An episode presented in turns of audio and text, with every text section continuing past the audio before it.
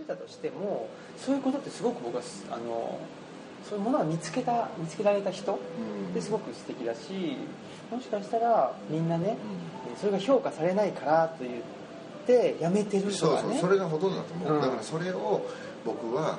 あのさっき言ったように、うん、ご縁のおかげでっていうか、やっぱ人人にあのそういう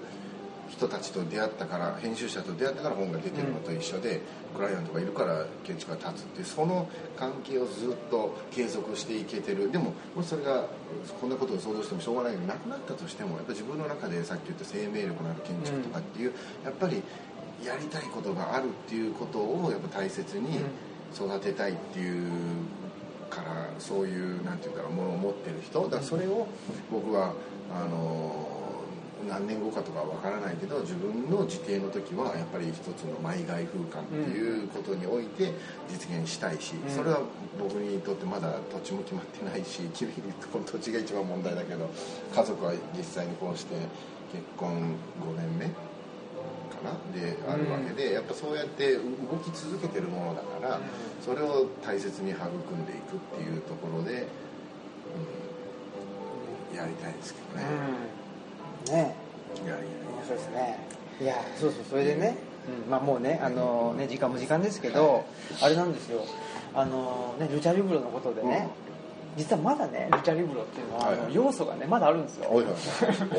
まだあるのかと。あの天柱組っていう、はい。あのー、なんか石石石のなんかね。あの石碑があって、はいはい、天柱組っていうのはどういう人たちかというと、まあ、幕末の時代に、はいはいあのまあ、幕末っていうのはペリーが来てですね開港を、ね、追い出された追い出されるその、えーと、開港を迫るわけですよ、うん、今まで江戸時代鎖国してたからね。っていうんでであの、まあ、幕府の頼りなさっていうのがね露呈してしまうと。だからまあ幕府を倒して新しい政府作ろうっていう動きっていうのが、うん、まあ、幕末の維新の動きなんですけど、はい、それのまあ、坂本龍馬有名じゃないですか、はい、坂本龍馬の前に土佐藩を脱藩した人がいて、土佐藩脱藩者1号という人がいてその人あの吉村虎太郎っていうんですけどその人が天中組っていうグループを作って坂本龍馬の先輩ってこと？うん先輩このタイムスパンはどれくらいの？どれぐらいだろう？数年ですよ。あもうそんな数年本当に数年。先に行ったやつがいる。そうそうそう。先に行ったがために ねちょっと時代そのガス欠したそうそうそう。そうなんだって人がいてその人がお亡くなりになった場所がそうながうちの目の前なんです。たまたま？それは狙い撃ちっていうか、まあ、行ったらそこ行ったらそこだった。そう行ったら川を渡ったらその日が日がっていうかね。なんだこれはって言って。そうそうそう。えでも文久3年1863年とい。う時代なんですけど、はい、19世紀のね、はい、半ばですけどっていう時代に、はい、あのまあ、そこでお亡くなりになって天中組っていうのが、まあ、東吉野でね壊滅したんですよ、はい、もう30代よりもねあの前の人たちです。若い人たち何人ぐらいいたんですか？全部で言うとたくさんいるんですけどそこで壊滅したのはまあ20人ぐらいそれでも20人も？うちょっとうんそのぐらい。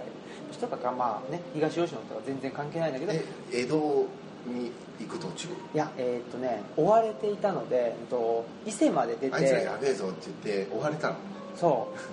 う。あの、えっと、逆賊であると言われて、はい。はい、でまああの紀州藩とね彦根藩にあの、まあ、追われちゃうわけですよ。で逃げてきて東吉野に、まあ、最終的にねそうそうそう。っていう話があって。で今東吉野村でもその天中組、まあ、言ってみればね関係ない人がまあそうだね。旅人そこでそこでお亡くなりになったという人たちなんですけど自分たちの郷土墓地と一緒に祀ったり、はいはい、だからその遅延血縁がない。そこを掃除してるわけね。そこも掃除したそこも掃除したり。でそこのリーダーが、ねまあ、うちの目の前でお亡くなりになってその人を鎮めるための鎮魂のそうその非業の地を、はいの鎮めるという、うまあ、地がですね目の前にあると、それもすごく僕にとってはですね、さっきの、まあ、モダニズムじゃないんですけど、モダンな時代っていうのは、今までの時代とは違うんだと。ね、やっぱりもっと、まあ、新しいで普遍的であって時代を目指すんだと言ってまあ、どこまで考えてたか分かんないんですけど、と言って脱藩してですね、藩を抜けるっていうのはあの日本大事ですからね、禁止されてるわけで、しかもやっぱり日本日本というか江戸時代っていうのは、あの江戸時代って英語で言うと、まあ、日本でいう日本語で言うと国一つの国っていう、その中に藩ですけど、英語のイメージで言うと、まあ、その state。empire って感じなんですよ、だからそうそう。だから state がたくさんあるわけですよね、 state を超えた部分で天皇がいて、将軍がいてっていう形で、まあ、エンパイアのようなもんなんで、国を超える、やっぱり、まあね、そのインターナショナルなわけじゃ覚悟を持ってそうそうそうでもその革命家にはなれなかった先人なわけ。先人なわけですよ、なんかねそれがね非常にシンパシーを感じるというかね,、ねうん、なんかあのオムラジ的な、はいはいはいい。やでもだから耐えないで成功してほしいんだけど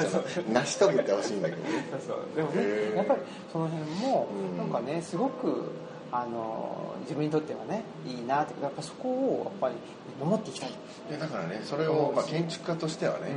うん、あのさっきの生命力じゃないけれども、はい、やっぱそういう話を聞くとまあうずうずするっていうのは、うん、やっぱり、まあ、そその場所にもちろん行ってみたいというのはもちろんあるんだけれどもやっぱりどうやったらそうした生命力であったり何か、まあ、こうして新平が語ってくれればもう十分なんだけれどもやっぱそれをどう人に継承していくかっていうね、ね、あの住宅の話に戻ると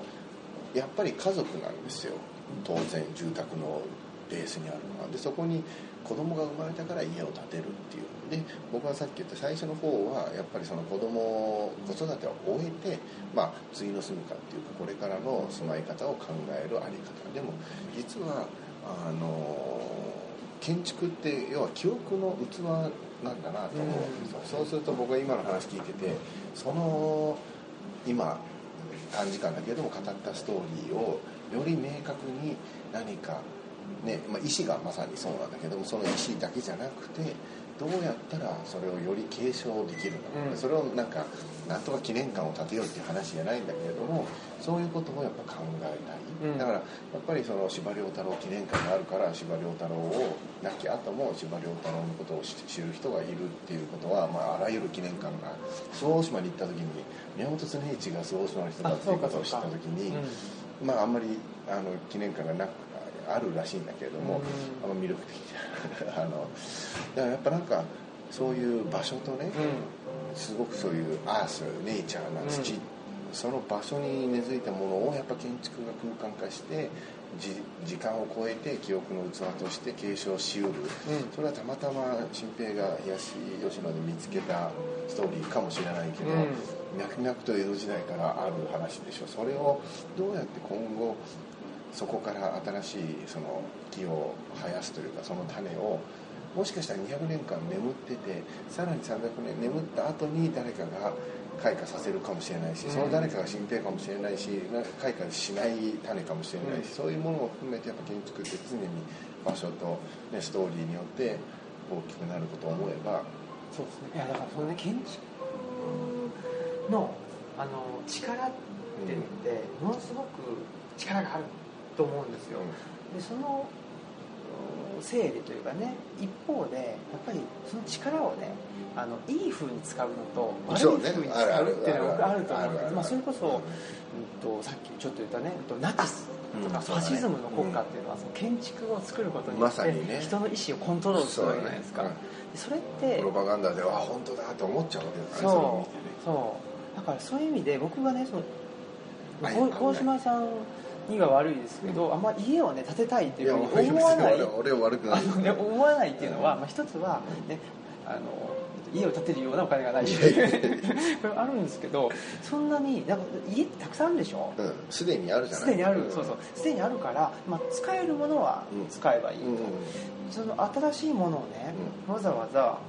建てるっていうのは、まあ、僕ではないなっていう気がしてしまっている、いやそれは全く、あの2つのねあのなんて言うんだろうなあの潮流というかね、うん、流れがね、まあ、2つっていうのはやっぱり建築を成り立たせるいろんな要素があるわけで、うん、その中の一つがお金っていうこともあるし、うん、ご縁とか技術とか時間とかいろんなものがある中でだから僕はあの全く今言ったことに対して、まあ、それはそういうなんて言うんだろうそれに対して。やった方がいいよみたいな別に普及することもないし、いやそれがねあの歴史もそうなんですよ、うん、結局歴史っていうのもすごく力があるんだけども、ね、結局歴史、ね、あの文字にするその、ね、物語る、うん、物語ると一つのなんていうかななんか今まで関係がなかったものが関係があるように見えていて、ね、なんかねそれが形継がれていくわけだけども形継ぐってことは形継げない部分がまた出てくるわけですよ、うん、ねだからその辺ってすごく難しいなっていう。いやだから僕はその毎外風館でいう、うん、散々言ってる内田先生とその共同体っていう、うん、まあその最新作の建築という対話の最後の方かな拡大家族っていう概念、僕はこれ素晴らしいことだと思うんですよ。実際にあのカーズ・ボネガットも小説の中で拡大家族を作れば国をあのちゃんと運営できるっていう、うん、つまりみんなが家族のように感じたら戦争なんかしないんだっていう。でもさ拡大家族っていう概念も結局は共同体の作り方の話であって共同体の作り方をどんだけしても結局はそのボーダーラインの話だから、うん、拡大家族じゃない人がいる。内田先生の周りにいるこの外空間を拡大家族だとするとこの大きな内田ファミリーの外にいる人がいる。そうそう。これはその共同体が開かれてるっていうところが魅力であり誰にでも手が伸ばせるっていうことではあるけれども、うん、いや俺沖縄にいるし別に内田先生関係ないしっていう内田先生の読者にとってはとかまあ分かんないけど、うん、その他者の想像するともちろん共同体に入入りようがない人っていうのは存在するわけじゃない。それについては無責任になると共同体の話をすることと同時に無無無自覚的に排他的な、排他性を持ってしまってるっていうことが難しいなっていう,、うん、そうですね、まあ、あの建築もそうだし共同体ねあのコミュニティもそうだし、まあ、歴史もそうなんですけど、まあ、あらゆるものには光と影があるっていうなんかそこを僕は両方ねどうすればいいんだね、両方語るというかやっぱり影があるってなると光だけですよ。すごくその、うん、なんていうかなとブライトネスな感じで見せるっていうのがすごくその僕はあの欺瞞に感じてしまうっていうのがあって。だからちょっとねあのあの鈍色っていうか、ちょっとねあのなんか薄ぼんやり光ってるみたいな方が自然なのかなっていうふうにはなんとなく思っていて、えー、いるんです。でもまああのそうですね。で家族っていうのもね結構僕は危険なね危険っていうか、まあ、あのすごくハッピーなイメージだけど、うん、なんかすごく危ういっていうのはだってなんか殺人っていうのって、全然知らない人同士の殺人よりもやっぱ知ってる人同士の殺人が多いわけで愛情が憎しみだってそもそもそれほど知らない人を憎めないからね。そうそうそうそう。ね。好きな人からの裏切りの方が絶対にグーってなるからねっていうんでやっぱ家族内の殺人の方が多いっていうのを聞いたことあるし、あとはあのエマニュエル・トッドがね、言ってますけどその家族の形態っていうのがあれ面白いね。そうそうそうそう、違うでしょ？で中国とね、あのイギリスと日本と。近親相関とかいろんな話がね家族っていうことの中での面白いよね。でそのコミュニティっていうのを考えるときにどうしても人がコミュニティってこうだよねっていうのってポーンっていうふうに想像はできないと、コミュニティを想像する場合は必ず自分の家族の延長線で語るっていうのがすごく面白いなと思ってて、まあ、まあそのそれが、えーと、不権不権的なのかそのお父さんが権力があってっていう、ね、ことなのか、まあね、逆にお母さんの方がなのかっていう形でコミュニティの在り方っていうのが人それぞれ変わってくるわけでそう考えるとまあいろいろねこれから、うん、と移民の人がね入ってきてっていう時にぱその家族っていうのってものすごく多様にそうね。だからそれをだからその一番はその思考停止にならないっていうか、うん、まあ、やっぱ考え続けることしかない。であとはまああのなぜそれが有効かっていうとみんな実践者であるから、うん、でその家族の子供であ子供でない人なんていうのは存在しないわけで。でもそれがこう成長とともに今度はま親になる人もいるし、で親になると今度は自分が子供だった時にっていうまたループが起きるっていうところで家族っていうのはやっぱり決定的に影響され続けるテーマであるっていうんでそれに対して最近あの出たあの言論っていうあの東さんの観光客っていう考え方は、まあもちろんトッドとかそういうものを参照しながら言ってるんだけれども、まあ、その第三次的というかどうやって共同体、まあ、観光という手で人と場所を移動させてる、まあ、実際そうじゃないのっていうただそれを哲学的タームとしてなんかちょっとバカにされてたというか観光客とか観光について哲学するってことはっていうところに、まあ、東さんが突っ込んでいった、まあ、あれは結構今年の本の中では。ただまあもちろん体系立ててあのクリアカットに全てが語られてるわけじゃないけれどもなんか考えるきっかけっていうかねっていうものはあったね。だからそのそういう文脈の中でまた東吉野が考えられるかもしれないし、うんうん、ちょっとねあの小島さん聞きたいこととしては、はいはい、建築とね家族って言った時に、うん、やっぱり東吉野とかに住んでたり、まあ、東吉野に住んでなくてもそうなんですけど、うん、家族って言った時にその遅延の共同体っていうのがあるわけですよ。つまり、うん。うん、あの近くに住んでるっていうね、その結果、あまあ家族のような付き合いをする。それ遅延共同体、でそこからあのそこの神様である、まあ、氏神様が出てきたりっていうのもあるじゃないですか、一方でその血縁っていうのもあるじゃないですか、遠く離れていても血がつながっているから家族のように感じる、でもう一個はやっぱり遅延と血縁っていうのがなくなった状態で家族のようになるっていうのはやっぱり一神教の特徴であってユダヤ教とかキリスト教とかイスラムっていうのはその土地を離れても、地と血あの土地と地をなくても共同結びつくっていうのはやっぱ一つのイデオロギーというか、あのねあの一人の神様との,、あの約束事っていうのが生活のベース、倫理観のベースにあるっていうので結びつけるっていうことがあると思うんですけどその家を建てる時に、その家族の形態って言った時にその遅延を遅延的な、あの場所っていうのってすごくその土着っぽいもんだと思うんですよ、一方でその教会とかね、あの寺とか、その宗教、まあ、お寺もあれですけど、宗教建築、特に新教の宗教建築を建てるって言った時って変わってくるわけじゃないですか。多分ね、あの建て方が、でまだ多分一神教教会とか、モスクとかって建てたことないじゃないですか、建てるとしたら、どういうふうになると思います、ねえー、あんま変わらないのか変わってその直接的にその話になるかわからないけどその今その2008年から設計活動をしていて全ての仕事があの依頼仕事なんですよ、うん、つまり顔の見える人に依頼されて仕事をしている、その時に僕が一番その時にっていうか、まあ、そもそも大事にしてるのがその他者への想像力っていうか、うん、つまりそのクライアントが住む家なわけでその人がたくさんお金をかけて、まあ、人生の大半をそこで過ごす可能性があってそれをどう想像しながら、うん、でもそれが小学校とか、まあ、今言った教会とか、うんうん、全て、えー、もう少し開かれたというか、まあ、公共的なというか、大きな建築になった時に。顔の見える人がいないわけですよね、うん、でそうなった時に誰に想像力のそのピントを合わせるのかっていうのはすごく僕にとっては、えー、考えなければならない。でもそれって思ったのは結果的にそのじゃあそのピントを合わせた人の仕事を今してるけれどもそのピントを合わせる対象が明確にいない建築を想像するとする時もあの本に似てるっていうか一人の読者を想定して本を書く場合と、それを実際誰が読んで誰がどう感じるかはもう読者の手をあ著者の手を離れてるじゃない僕はこれ10年前の自分に向けて書いたんだけれども意外と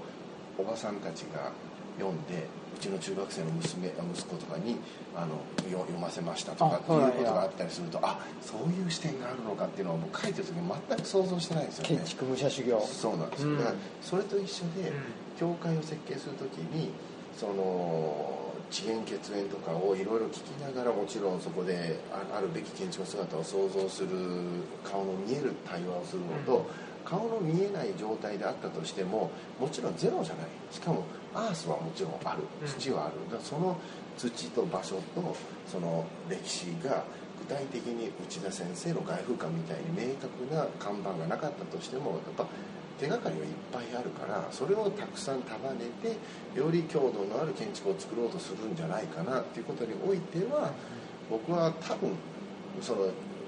結果的にはそのなんだろう生命力の強いとか豊かな建築を作りたいってことには変わらないしその場所と人とそのいろんな制約とかがないと具体的な形って想像できないので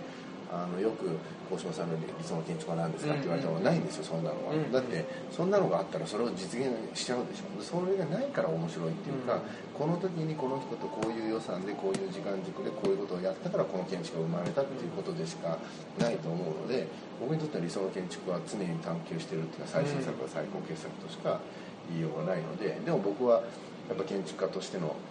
ステップアップというかより大きな建築だったりより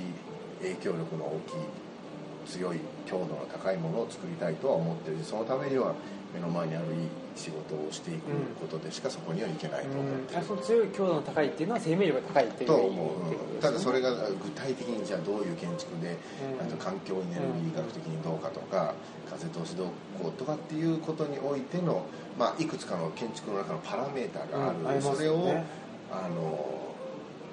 パラメーターを全部いろいろやるとある種のマトリックスがあって、はい、ここら辺の建築を目指してるっていうのも意外とないかもしれない。あそうなんですか？その時々のベストの組み合わせを考えるように自分をまあだから今日あのオムラジのために何も用意してないでただ来ただけっていうのと一緒で、はいどんな依頼をされてもどんな建築を考えるためにも自分の、まあ、なんていうか身体感覚を自分にするっていうか、うん、球がどんだけパッと取るよみたいな今日は球取るぞみたいにしていないっていう感覚にあるのかもしれない、うん、っていうか自分でいろいろ球取るぞとか準備しても準備しえないと思ってるから、うん、あのその川川があった、それが対岸であるとかその石があったとか、そういうことっていうのはやっぱ準備できないですね準備できないですそそれによってより自分がそこでまた考えるっていう、うん、その場に僕も味わいたいので、うん、あらかじめなんか準備してあよっしゃこの球はこれだみたいな、うん、なんか受験勉強的準備は、僕は一切できないと思ってるし、でも自分の中の引き出しは増やしたいので理論と実践を淡々と礎石していって、より強い球でも反応できるようにしたいっていう。ところ、そのなんかね変な球が来た時に勝手に体が反応した時に自分ですよね、なんかねその自分あ自分でこんな動きできたんだとかね。そうそうそうそう。それで準備するもんじゃないでしょ。こういう取り取り方するぞとかってやってたら取れるようになるとかじゃないでしょ。あ俺こんな取り方もできるんだみたいなことを発見する喜びは、あの今の答え、僕にとってはね。だからそのどんな依頼とかどんなシチュエーションにおいてもそのベストの答えを見つけてで、まあ、僕別に建築ってそのベストの建築とかがあると思ってないんですよ。その空間っていうものは人間が感じるものであって人間にかったら廃墟でしかないわけ。で、ってことはこの人これがだから顔が見えるから今仕事ができてるけどこれが不特定多数であったとしてもこれが立派な器として記憶を継承していけるものであればこれがこんな形だろうがこんな形だろうが僕はそれはその時々反応していいと思うアイディアを全力投球したいと思って。る、うん、今のところそれが一応少ないですけどね。年に1件ぐらいのペースでこうして住宅を建て次は網県の家を建てみたいにこうして仕事が来るっていうことに僕は感謝の気持ちとその全力投球を、ね、みんなからの期待も感じるから最高傑作作ってくれよって言われるとやっぱ、まあ、そその言葉を言われなかったとしても、うん、で小作の内田先生も「小島君いい仕事してるね」っていう、うん、あのそういうふうに思ってもらえることが僕にとってのすごいですよね。そうそうだからねあの依頼依頼ベースでしょ？そうそう、ね、途絶えない、ね。うん、僕なんても全部ねあのあれですもんね。依頼がないからねあの持ち込みですから。もも本当ですよ全部持ち込みですからね。やっぱ多分自分はねそういう人間なんだと思いますね。もうあの何ていうか諦めたっていうかね。あの依頼が来て。講演講演っていうか今回のレクチャーをしてくださいというのは依頼じゃない、はい、あそういうのはだからそれがねそういうのも含めてそれ自分で売り込むいや違う違う。それ確かに違います。違うけど。自分であのこのカルチャースクールやあの3日間レクチャーやらせてくださいじゃないでしょ？じゃないけどそれはね、うん、だけどそんなんないですからね普通は。僕の場合はね。で多分ね僕あの小島さんその建築家っていう言ってるし建築家って昔からいるんでしょ、うん、建築家って一応カテゴリーがあるでしょ？そうそうアーキテクチャーってね、うんであのある系でしょ。そうそうある系だからね。ねだからもうそれこそ本当ギリシャのねあのギリシャ語そうそうあの起源だから。でも僕ねやりたいこととかねやってることとかって何なのっていうね。あのあるある系の部分だとは思ってるんですよ、でもある系何なのかなっていうね。この先が、うん、そうそうそうそう。っていうのをちょっとね考えたいなと思いつつ、自分がやってることがね何なのかわからないから多分はたから見てもあいつにね何を頼んだらいいのか わからないっていう状況だというのはすごくねよくわかるんですけど多分それが自分にとっては一番ね現時点でですけどね2017年のね現時点で、まあ、一番その居やすいねでもそこにだからある種の無限のこうマグマみたいなものがありながらも、青木新平という限定的なそのフェニキアなりその窓を差し込むことによってより地球というか対話ができるわけ。でこれがなくなってしまった。らそれはそうですよね、うん、だからそれがまあフェニキアフェニキアであるとはやっぱり違くて、ね。うん、フェニキア研究で培ったあの物差しというかね、うん、地図だよね。そうそうそう地図っていう感じ一人一人がやっぱ地図を持ってると思うし、ね、だからその地図をアップデートし続けたいと思ってるわけ。そこがそのあなんかこれくらいの地図でこれくらい精度がね書き込まれたったら俺もこの街分かってるぜみたいな、ミラノは俺のものみたいな。それが嫌なんですよ。どんな街においても、まだ何かこの地図になるのが絶対あるっていう自分が10年間住んだであろうとか4年間住んだベルリンでも自分は日々地図を書いてたんですよ、俺にとってのあのベルリンを離れる瞬間が最もベルリンを多分理解してたのかもしれないけど今10年ぐらい経ったのかな？10年経ってみて別に10年経ったからって俺の地図はアップデートされてないわけじゃなくてリアルな意味でのこのカフェがいいとかっていうのはアップデートされてないけど、俺にとってのベルリンっていうのはむしろこの10年の東京と神戸で過ごした時間がよりアップデートしてるっていう、う俺一回このアナザースカイに出たらこれを言ってやろうと思って。アナザースカイに出たら絶対今日のアナウンサースカイよ俺がベルリン行ってのが面白いだろうなって思うことは時々ある。そのおこがましさがね。そういうのはねやっぱそこ、ね、情熱大陸もいつか出たいと思ってるしね。その辺のほら上昇志向があるでしょ。上昇志向野心が、ね、いやすごいですよね。その辺がねやっぱりその、まあ、我々の言うところのやっぱりなんていうんですか。バティストゥータでしょ。そうそうそうそうそうそう。前で張るからね俺でしょ。すぐオフサイドギリギリで走るから。そう僕なんてもうねできるだけ走らないとかね。オフサイドまずいだろうみたいな。そうそうそう。まずい。っていうのがねあるんで僕だったら何なのかな。何がここに僕だったらとかねあんまないんですよ。なるほど、うん、俺結構常にそれがあるかもだから今回その建築という対話が、うん、内田先生の「先生は偉い」というあの「ちくまプリマ」のシリーズの279番で、はいはいなったことはもうドリームカムツルーだよね、うん、そうもうだって内田先生の「先生は偉い」はかなり好きな本で、うん、あの2000何年からあの出た時に面白いなと思ってた本の同じシリーズが脈々と10年続いた末席にこう読んでもらえたっていうのはすごい感慨深いで、うん、今言ってただから「アナザースカイ」出ちゃったみたいなことが、はいはい、別にその時に書きたいと思ってた本もまだ書いてないけど、うん、ねあの新書で安くて、うん、その中高生向けに書く内田先生の文章って好きだったから、まさか自分がそこに同じコンセプトで書かせてもらえる日が来るこんなに早く来るなんてっていうのは、情熱大陸に出たいと思って出出るのと一緒なんいやでもこれ多分ね今言いましたから。これ今ね今ね誰が聞いてるか分かんないし。そうそうそういう。のもあるしいたなっていうそうそうそうそうアナザースカイまあそれちょっと打算的いやいや打算的まあ打算っていうかねまあやっぱりそういうのいいっすよねそうそうでもまあそういう野心は強いそういう意味で言うとだから僕はねなんか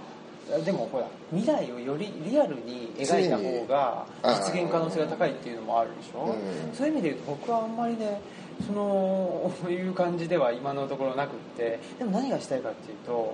ぱりその紀伊半島っていうねその土地から出てきている何か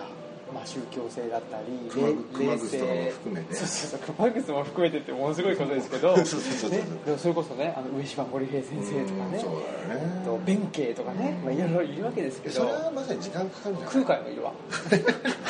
もう時間軸すごいすごい。そうそう。だけどやっぱり時間軸そうその通りなんですよ。やっぱり時間軸を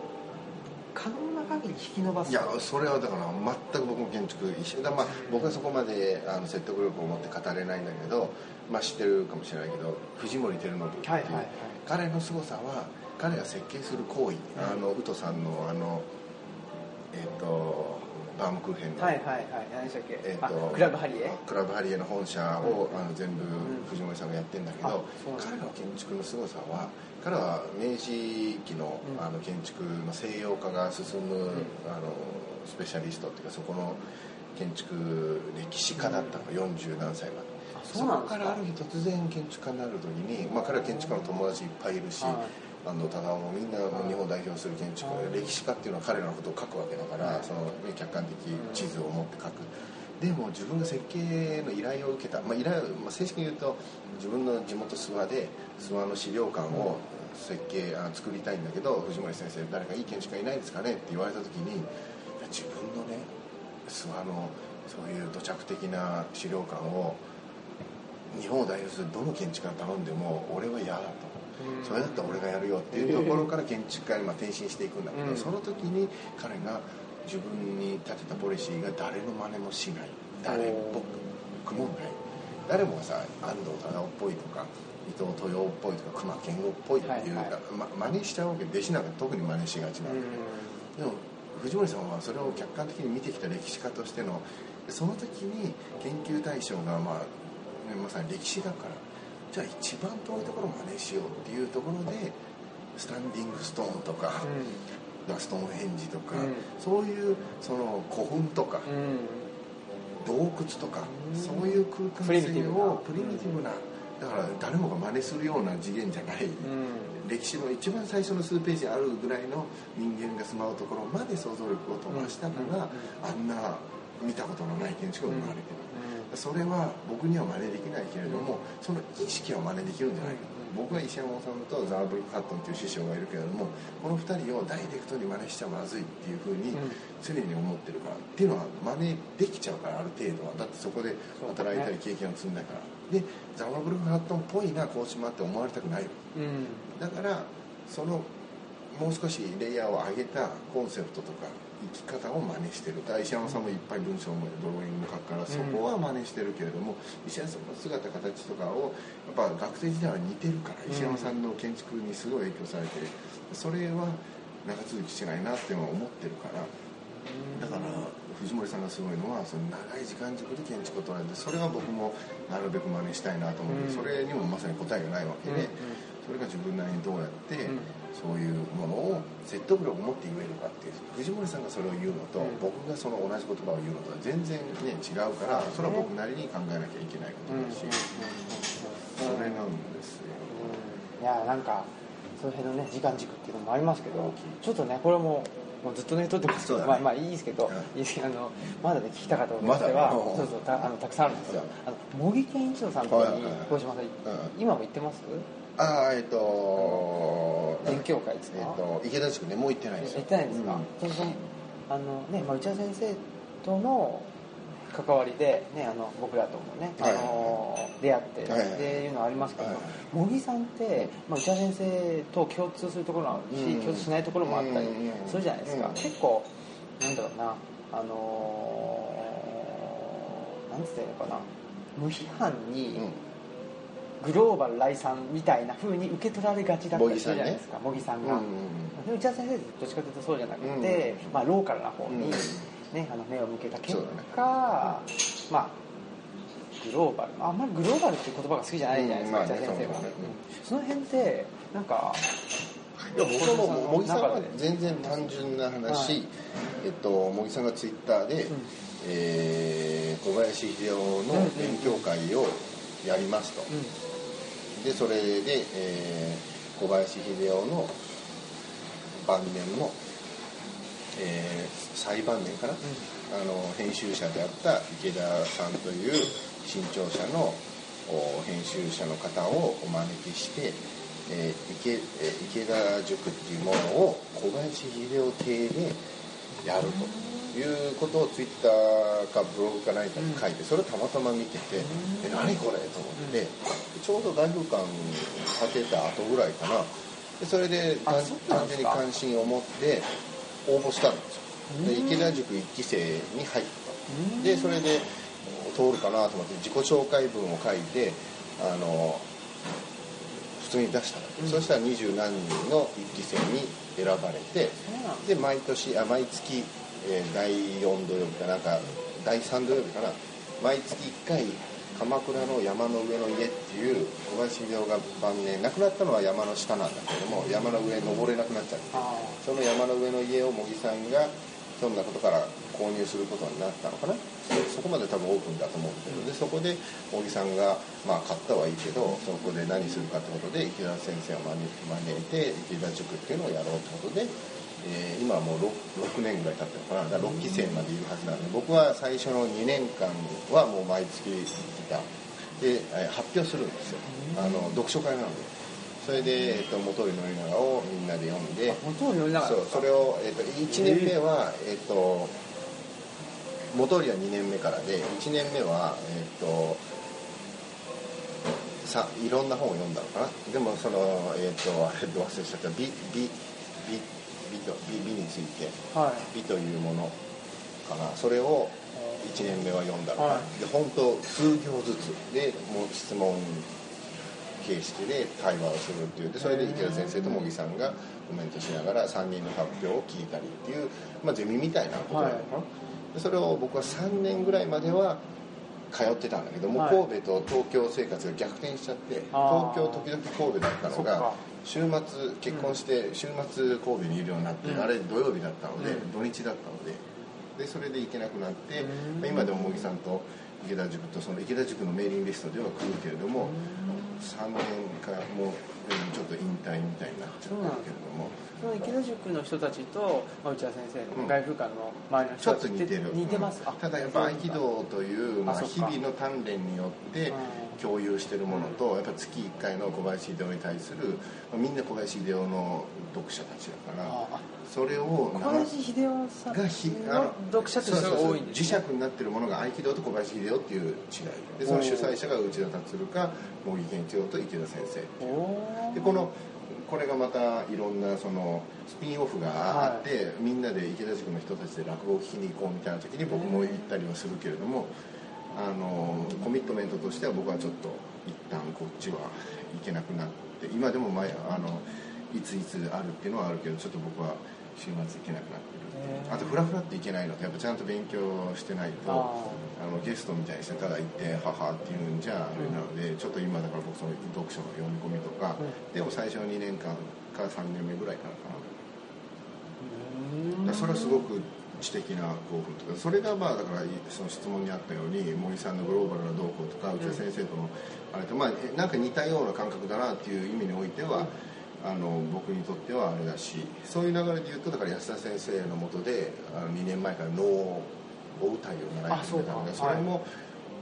なんか別に損得感情があったり何か目標があるわけじゃなくてあの池田塾に入った時と同様なんか新しいことをやってみたいっていう新しいことをやってみたいっていうわけでもないんだけどなんか直感的に池田塾っていうのがツイッターに流れてきてこれは面白そうだなと思って入っただけ。能のやつも内田先生と何かの会で安田先生とお会いしてあのこういうメンバーであの能をやってるんだけど「いや僕帰国してたし漢字とか苦手なんで」とかって断ったんだけど「で音痴だし」って言ったら「いや音痴とお歌いは全然関係ないから」ってことでむしろ自分から一番遠いところにあるものだからこういうのはご縁だなと思って別に何かねあの合気道と一緒なんだからダイエットしたいから合気道を始めるとかなんか目標がないだからまあでも脳もちょっと2週間に1回であの結構ペースがあれでうまく休みがちではあるんだけど、まああのやってるっていうのはそういうだからなんて言うんだろう、まあ、井上先生井上武彦との出会いもそうだけどなんかそういうものってご縁だと思ってるから流れてきたそういう。安田先生と能が習えるなんていうのは、うん、前から能習いてどうやったら安田先生に会えるかなとかじゃないわけよ、うん、ひょんなことからあじゃあ始めてみよう、うん、池田塾も始めてそれで茂木さんと関係ができてこの間もあのニコ生で茂木さんと久しぶりに再会して共演して、西洋美術館を案内するっていう。初めてのニコ生でコルビジェです、ね、コルビジェのあの世界遺産の解説役とその受け手として茂木さんと久しぶりに再会して相変わらず元気な人でした。ニコ生にも初めて初出演、うん、どうでした？なんかあれですか？あのー、ね、僕はまだ見てないけど、うん、なんかあのディレクター曰く、うん、あの高島さんはあのなんていうの？あのディスられてなかったんです。よあのはディスられてないし。あまあね。まあそのだって僕知られてないからそもそも。あっちはねすごいアンチもいるから、うん、そうそうそう。でやっぱりねあのアンチができるぐらい広まってるってことですもんね、うん、ある意味で。茂木さんはね。茂木さんはね、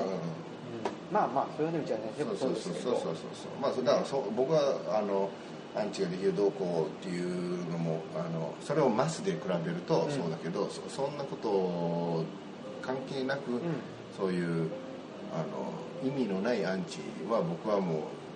全そもそも全スルーだから、うん、僕はもしディスられてたとしても全然気にしないっていう。か、そんなことを気にしてる余裕がないっていうか、そんなことを気にしてたら何も発信できない。そうですね。それは本当そうですよね。そうそうそうそ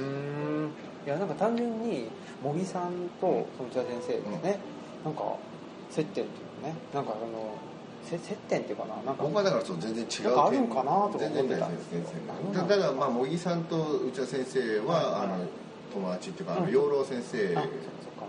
の友達、野蛮人の会っていうのがあって、そこのメンバーでもあるからそこで内田先生と茂木先生茂木さんは仲がいいみたいな。でだから茂木さんが外国から来た時も「おお小島君」っていう感じで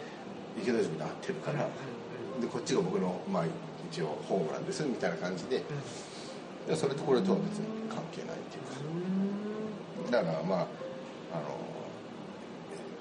のなんて言うんだろうあの自分が痛い環境を自分で選んでいくっていう意味においては、まあ、死が多いっていうか、うん、脳の師匠でもねそういういい出会いっていうかねいいご縁というか。そういうきっかけがねね、すごいですよ、ね、アクションを起こすっていうあの、ね、ダメ元で井上武彦に手紙を書いてみるっていうあそうなんですか。手紙ですよ。あそうなんですか、あの小作作ったんで来てくださいっつってへえこの外風館を作ったからそうそうそう編集者と一緒にあそうなんです井上さんにラブレター書いたんですよ。あそうなんです僕は「スラムダンク世代であのルカ君っていうか、まあ、三井君が好きでしたみたいな、はいはいはい、安西先生のこのタポタポが。はいはいはい。ダブを書いたんですよ。でまあ小作を神戸でしかもそれがなんと自分のあのだあの尊敬する内田達先生の自宅兼銅像なんですと、うん、それが完成してまあほぼ日刊糸井新聞で連載してるので、それを書籍化に当たってあのボーナストラックをつけないと本は売れないっていう、まあ、話を聞聞いてっていうか それで作戦を練った時に、誰かと対談したいねって言ったら井上武彦って俺言ったら「いや無理よ無理よ」とか「いやいや書いてみましょうよ」っつって書いたら来てくれたはあそれがねそれが2年後今度は井上さんから来たの。それすごいですね。この時のきっかけがまさか2年後ガウディの展覧会をやるから大島さん公式ナビゲーターやってくださいって、うん、僕お金払ってでもやりたいもんそんな仕事本当そうですよ。それを「えー、ややりますやります」ってもう即答。うん。すごい、ね、それがご縁ですね。いやまあなんかねあの思いついてでもまあねこれ無理かなとか思わずにね、どんどんと、まあ、アクションを起こすと。そうそうそう。それがまあまさにシュートを蹴るっていううん、入りようのないゴールでも蹴りたいと思って球があったら俺は蹴るっていう。すごいですね。その辺は本当に。それが本当にこういうね、まあ、パスっていうかつながるっていうことを知ると、なおさらなんか自分でなんか計画するよりやっぱ来た球は本気で蹴らなきゃっていう思いが今にずっとつながって、ね、でもまあやっぱりねシュートシュートとしてあの見なされてるんでしょうね。あの周りからね。シュート力もあるし。その、ね、方向性もあのあの合ってるからですよ。回転シュート。まあどこにでもないところに打ったってね。そうそうそうそう。ただ球拾いに行かなきゃいけないだけって あれは何みたいなシュートなのかパスなのか分かんないっていうのが一番あれじゃないですか。まああるのかもしれない。まあ僕はだからすごい素晴らしいだからその時にだから他者への想像力これが誰に向けて書かれるのか誰に向けて何を発信するのかっていうことを最大限ピントを合わせて蹴ればいけるんじゃないかっていうふうに思ってる。僕はむしろだあの売り込んでもダメだったのでね帰国してすぐの頃は同じ同じように絵を描いていて、はいはい、いろんな画廊に持ってったりベルリン時代に自分が勝手に何のあれもなく描いてたコンセプト、あコンセプトっていうかあのエッセイを、あのいろんな名前は言えないけどいろんな出版社に持ってって、あそうなんですか、あの我々はあのスタジオボイス世代じゃない。スタジオボイスは廃刊になっちゃったけど、ああいうのに連載を持ちたかったからいろんなそういう生きてる雑誌とかには結構回ったけど「君誰?」って言われるからね,、まあ、ね。であの名刺には建築家としか書いてないし、だいぶ怪しいから、それでもうケチョンケチョンになって。でそんな中あのまあ、これも本には書いたけど、はい、その渡りウ美術館って僕があのお世話になってる美術館の渡りさんにあの絵を見せに行って、うん、でも俺はさすがにバカじゃないから渡りウムで展覧会できると思ってないから。で渡りさんが絵を見て「おいいじゃない」って言ってくれて、でもあの持っていかなくていいからですねあの無理だからそんなあの生き急ぐなと、うん、29のね青年がねその本出したり、同行しなくてもいいから、あの書き続けなさいって言われて、その時にバーンと頭なんか殴られたような気がして、そうだ生き急いでる俺と思って、で打算的だったと、この人に会えばこの編集長に会えばとか、そんなことをねあの考えたってしょうがない。ん。ですよ、それ以来も全くやめたのでそしたらこの本書きませんかって鈴木さんから依頼があって、で自分の師匠石山さんの展覧会に行ったらその画廊の渡辺さんから「あなたも絵を描くんだって」っていうふうに言われて展覧会ができる。もう向こうまさに渡さんが言った通りになってだから売り込んでもダメだって。安売りしちゃいかんって言われた自分を安売りするなんて渡さんに。僕ねあのあの内田先生に言われたんですよそれ。嘘？同じこと。僕はね渡さん、ね、よく分かってないんです僕は学生時代からあの渡さんと一緒に壁画を描いたりね。あそうなんですか。渡りムっていう青山がある美術館の隣に、はい、近くにお化けトンネルっていうのがあって乱刈りされてて、はい、でこれ汚いトンネルをきれいにしようっていうんでそこで僕もあえて壁画を描けばでも結局上からみんな落書きされちゃったんだけどそうやってアートで落書きを乗り越えようみたいなことをやったのがご縁で渡さんとは学生時代から元気のいい建築学科の早稲田の大島君ねみたいなことで覚えてもらってそれでドイツから帰ってきた時に全然売り込んでもダメで,、でまあ最後渡さんにってか最後っていうか渡さんにも見せようと思って。渡さんには展覧会やらせてくださいなんか言わないけど、うん、立派な美術館まあ見せたってことですね。そしたらそういうこと言われて安売りするってどういうことなんですかね？いやもう必死でしあの自分の発信力みたいなものを上げたいから全然発信できてない自分にすごく情けないというかそれが悔しいからとにかく個展をやりたいとか自分で連載を持ちたいみたいなことをできてないのに、やりたくてやりたくてみたいな空回りしてる、でそれを自分から持ち込んでこんな企画どうですかってやったらいやお前何様だって言われるのよその編集。俺はその人をすっげえ覚えていつか見返してやりたい。へすっげえ悔しい思いです。まあここにもあの名前書いてないけど、はい、ここにあの建築武者修行。建築武者修行の一番最後に、うん、このベルリンあの帰国プロジェクトっていうのを書いたんですよ、これはその、これこれこれ、うんうん、田和田陽子さんとか、はい、これ世界的なトーマス・デマンドっていう人、はい、これ亡くなっちゃったベルトのこの3人には、うん。インタビューできたの、うん、このこれは僕にとってのベルリンで最も初めての展覧会だし、うん、自分があの好きな作家たちとこの人は小説家この人は写真家この人は舞台デザイナー、うん、えーと、ビム・ベンダース映画監督の、はいはいはい、オラファー・エリアソン、い。ろんな人にだから井上さんと同様手紙を書いて、会ってくれてたこの3人は会ってくれてでもちろん謝礼も何もないし、はいはい、どこに乗るかもわからないけど、僕の思いの丈を聞いてくれたのでこの人たちと3時間インタビューをしたものが今でもお蔵入りしてる。ああでこれをいろんな出版社に持ってったでもこ「あなた誰ですか?」って言われちゃう。そうです、ね、で俺は覚えてるのは某なんとかっていう編集者は、うん、まあ名前は分かりやすく言うとあなたがキムタクだったら、うん、来月号から載せてあげるわよっていや俺キムタクじゃねえしみたいな。それなんか茂木さんもなんかどっかのあの出版社に自分のやつ売り込んだ時にあなたが五木ひろゆきだったら本出す、えー、出せますよって言言われたってなんか、ね、言われた瞬間に「ああ」って言って。しかもそれ読まないでよ。企画書レベルで俺の原稿を読んでくださいよって英語でやったインタビューを自分で文字起こしして自分で訳してそれをでも読まずして。いやそもそもあなた誰、うん、それ対談っていうのはあの対等じゃないと対談なんだよその対等ってね、すっげえイラついて、うんうんうん、その姿に渡さんに絵を見せて、まあ、絵を見せた時も画廊の人は「何これ?」っつって、まあ、これ建築好きのアーティストいっぱいいるからみたいな、心に傷をつけられる、で渡さんは絵を見てくれて描き続けなさいって言われたことがそれから4年後かな、うん、初個展はだからまあコツコツ買ってもうあの売り込むことやめた。雑誌社に持ってったりあの自分でを誰かに見せるっていうのはやめた、い。ずれ声かかるわすごいですね。いやでも待つあのねあの鷲田ねあの清川先生も書いてますけどそ、ねうん、の待つということっていう本を書いてですね、うん、待つっていうのって本当に現代社会で、あのできない失われてるし、特に東京ってイライラしちゃうからもうスピードがそうそうだからスピードが違うでしょ？そう。生活の違いは何よりスピードはね速すぎる。もうずっとあの流れるエスカレーターみたいなねある進めるエスカレーター確かに僕も立ち止まれないんだよねその時間っていうのをね時間スパンですか？そのスパンっていうのをやっぱり長くあの見ることができた。スピードが遅いからじゃないそういうその江戸時代とかまである種接続可能なあのやっぱあの巡礼部のすごいところは、あの吉野っていうかあの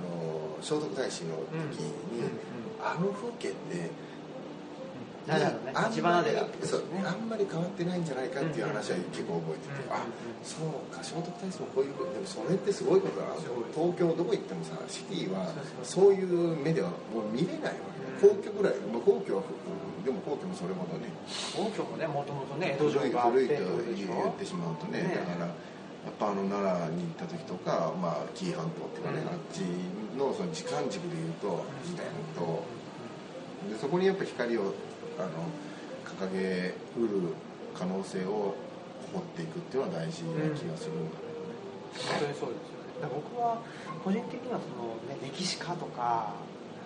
なんだろうなんかオムラジとかね なんかよくわかんないその、ね、自分が何なのかよくわかんないんですけどなんか自分の主観的には全てを自分その自己表自己表現というとちょっと違うんですけどなんかまあ自分の好きなことを思い切りやるというだけなんですよね、うん、オムラジもそうだし。いやだからそれがなんかそのいわゆるあの中田がサッカーやめた時に自分探しの旅みたいなことを言って旅なんかで自分が見つかったら誰も苦労しねえよっていう話で本当の自分探しっていうのは日々の実践の中からしかかつ。それは他者がいうことでしょ、うん、ああの人オムラジの人ねって言われれば、オムラジの人だし、うん、あの人あのフェニキアの人ねとか、うん、その神戸でのあのあのなんだっけグローバルヒストリーの先生ねって、それは新平自身が何かできる範囲って意外と少なくて、コツコツやりそれこそが継続してたからこそ何々の人っていうふうにある意味で